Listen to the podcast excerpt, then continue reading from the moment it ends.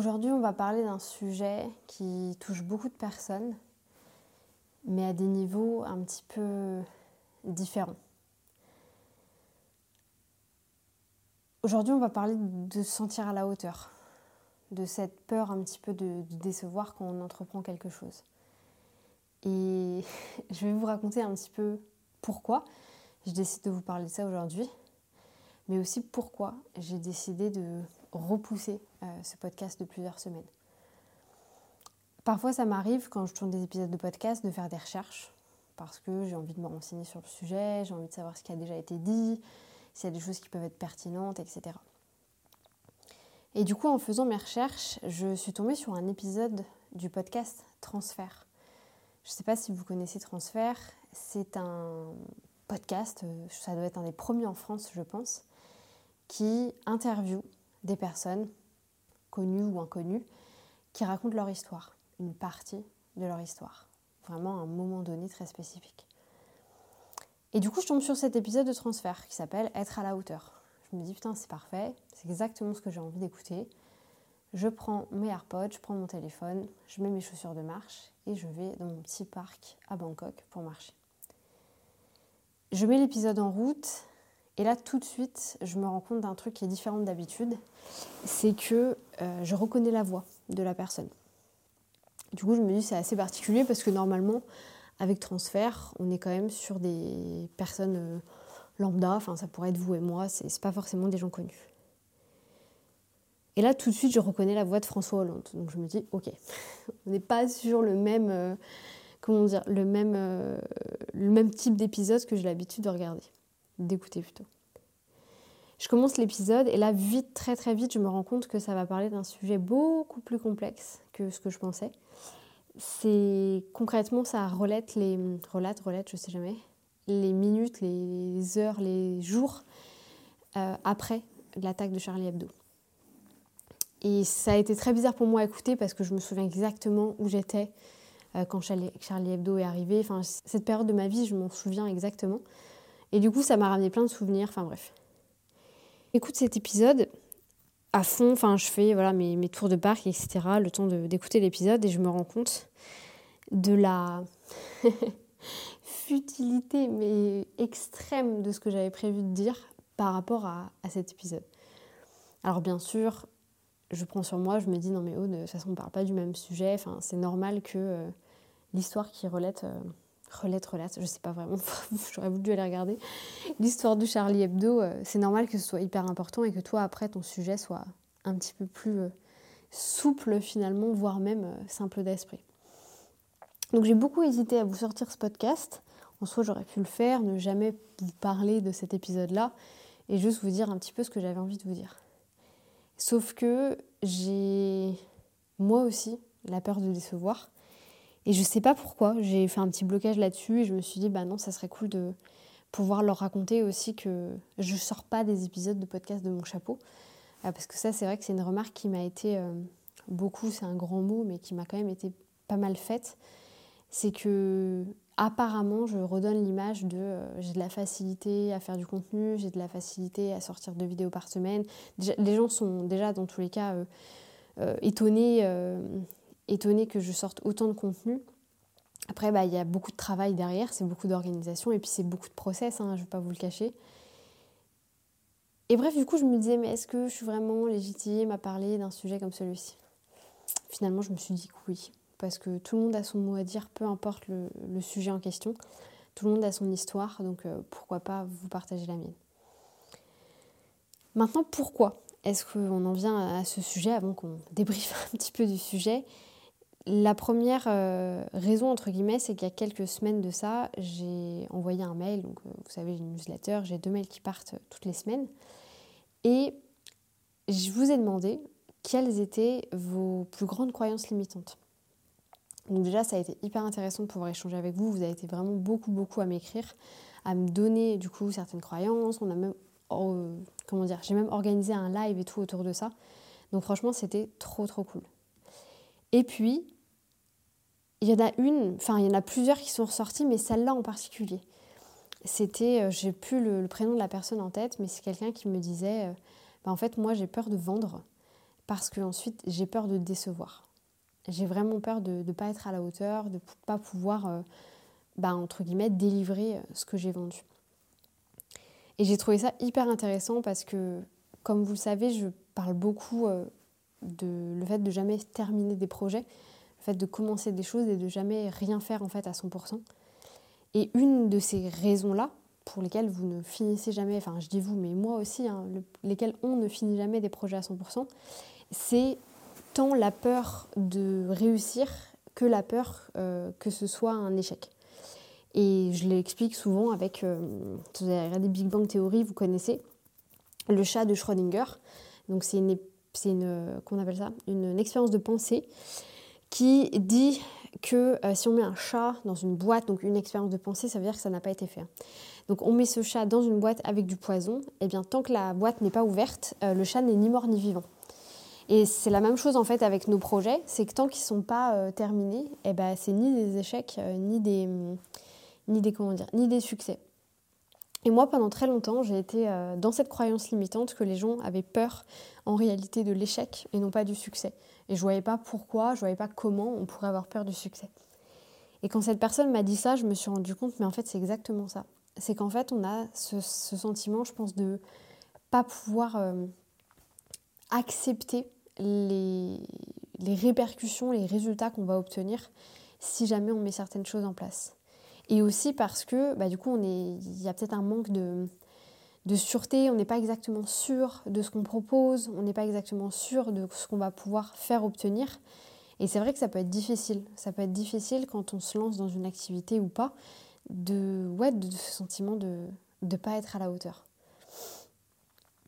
Après, si on reprend le terme en lui-même, ne pas être à la hauteur, littéralement, ça veut dire. Euh, c'est quoi? C'est ne pas être à la hauteur de la personne, c'est ne pas être à la hauteur de ce qu'on représente. Peut-être que euh, moi, on se dit, elle fait 2 mètres, et au final, quand elle arrive, elle fait 1 mètre 50 et on est, on est déçu. Est-ce que c'est ça, du coup? Est-ce que c'est ce sentiment de décevoir? Je pense aussi que quand.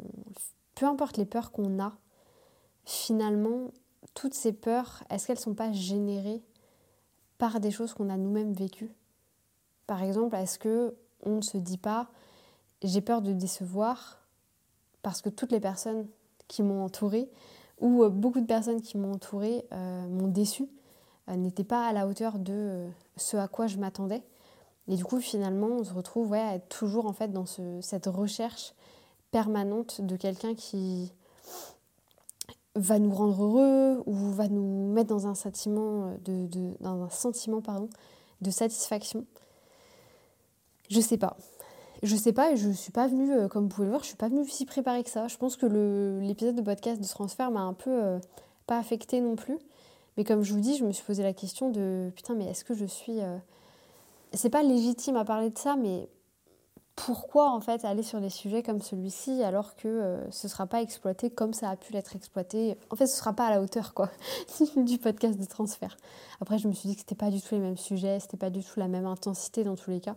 Donc il fallait pas forcément que, que je regarde euh, à travers ça. Si vous n'êtes pas nouveau sur le, sur le podcast, vous savez euh, que moi j'ai un souci justement avec ce fait de toujours être à la hauteur. Euh, je suis depuis euh, toute petite dans la quête perpétuelle euh, de la fierté de mes parents. Et j'ai envie de vous dire que je ne sais pas pourquoi, mais je sais pourquoi, je ne l'expliquerai pas ici.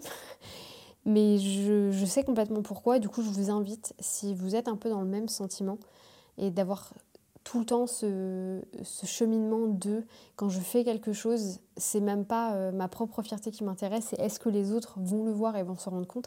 Alors moi les autres, je m'en fiche un petit peu, mais mes parents c'est différent. C'est vraiment euh, rattaché spécifiquement à mes parents, en train de se transférer délicatement euh, sur mon conjoint. Et, en même temps, non. Du coup, j'essaye d'éviter un petit peu cette, ce transvasage parce que je me dis que non, il faut que j'apprenne en fait à être, à être fière de moi-même et c'est vrai que c'est un chemin qui est, bah, qui est pas forcément facile, quoi, parce que on n'est pas. Euh, enfin, je pense que pendant longtemps, je me suis dit, il faut, j'ai juste besoin de quelqu'un, que quelqu'un, pardon, me dise, euh, je suis fière de toi. Je me suis rendu compte que non. J'ai eu besoin que mes parents me le disent. Ils me l'ont dit, ça n'a rien changé. Euh, je pense qu'une partie de moi aussi a commencé à, créer du, contenu sur les réseaux, à faire beaucoup de choses en gratuit, parce que j'avais besoin un petit peu de sentiment de d'inspirer les gens, de sentir qu'ils pouvaient venir me demander des choses, etc. Et je reçois des dizaines de messages, euh, pas toutes les semaines, mais, presque, en me disant que voilà, euh, merci pour ton contenu, par rapport à tout ce que tu fais et tout. Et c'est génial, et continuer à le faire, ça me fait extrêmement, extrêmement de bien dans les jours où ça va pas forcément.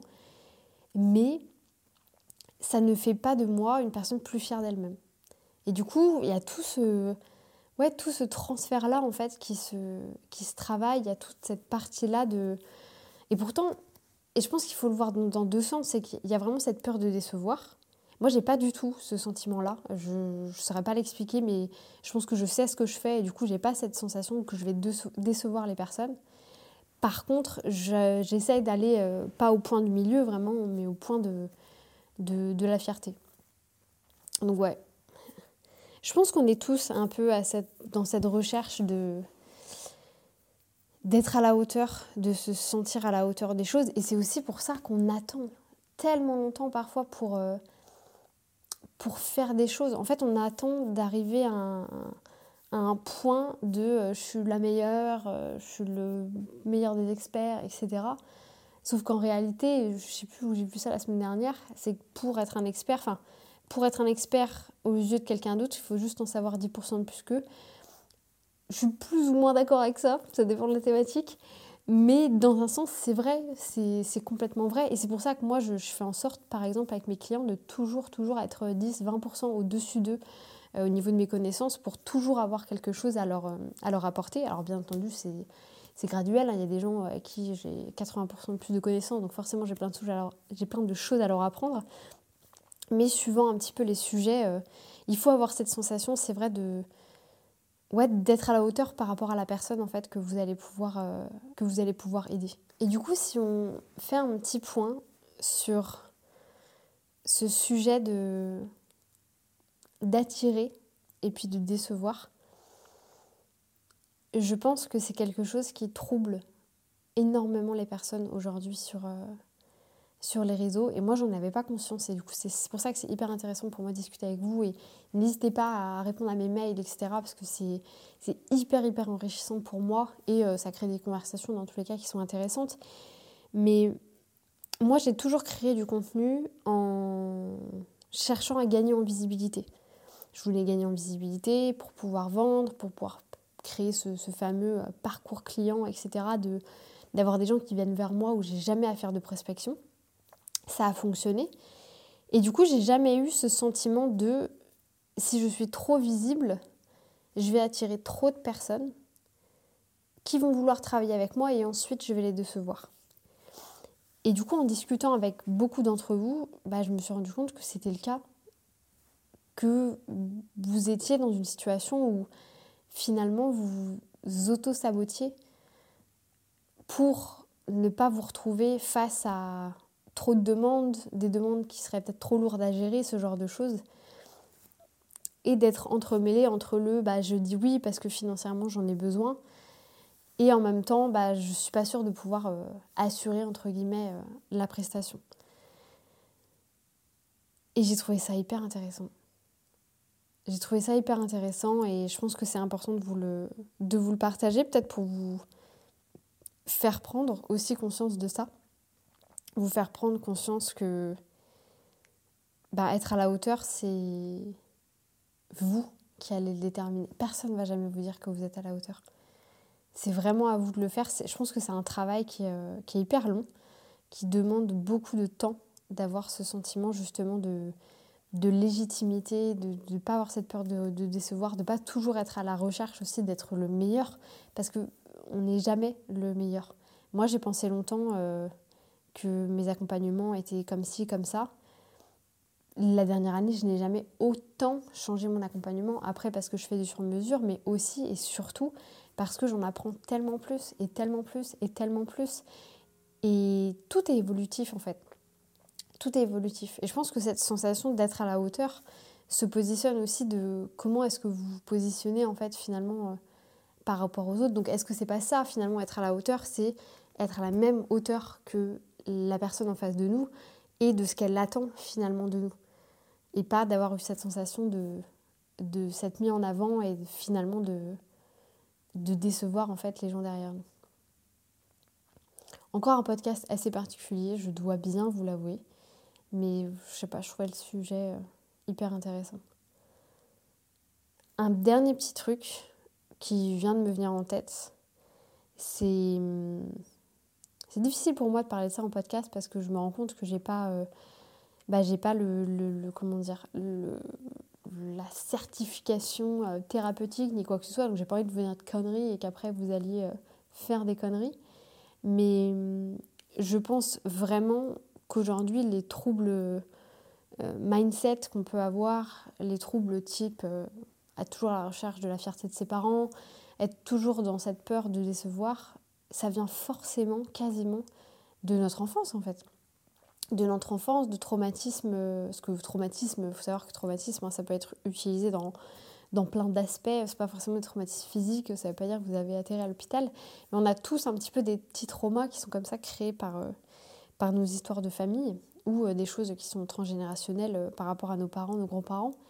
Et hum, je pense que c'est des choses qui se répercutent ensuite sur nous-mêmes, nos enfants, mais aussi bah, notre quotidien finalement. Donc voilà, je vous apporte pas de solution. Je vous apporte euh, tout mon soutien si jamais vous êtes dans une situation dans laquelle vous ne vous sentez pas à la hauteur et vous avez vraiment cette, euh, sensation de décevoir. Mais euh, hélas, aujourd'hui, je, je, ne viens pas avec une solution. Et je pense que parfois la solution, elle vient de nous-mêmes et il faut creuser un petit peu pour pouvoir la chercher. Allez, c'était mon exutoire du dimanche après-midi. Je vous souhaite à tous une très belle semaine, une bonne journée, une bonne matinée, une bonne soirée peu importe quand est-ce que vous allez écouter cet épisode. Et je vous dis à bientôt pour un nouvel épisode.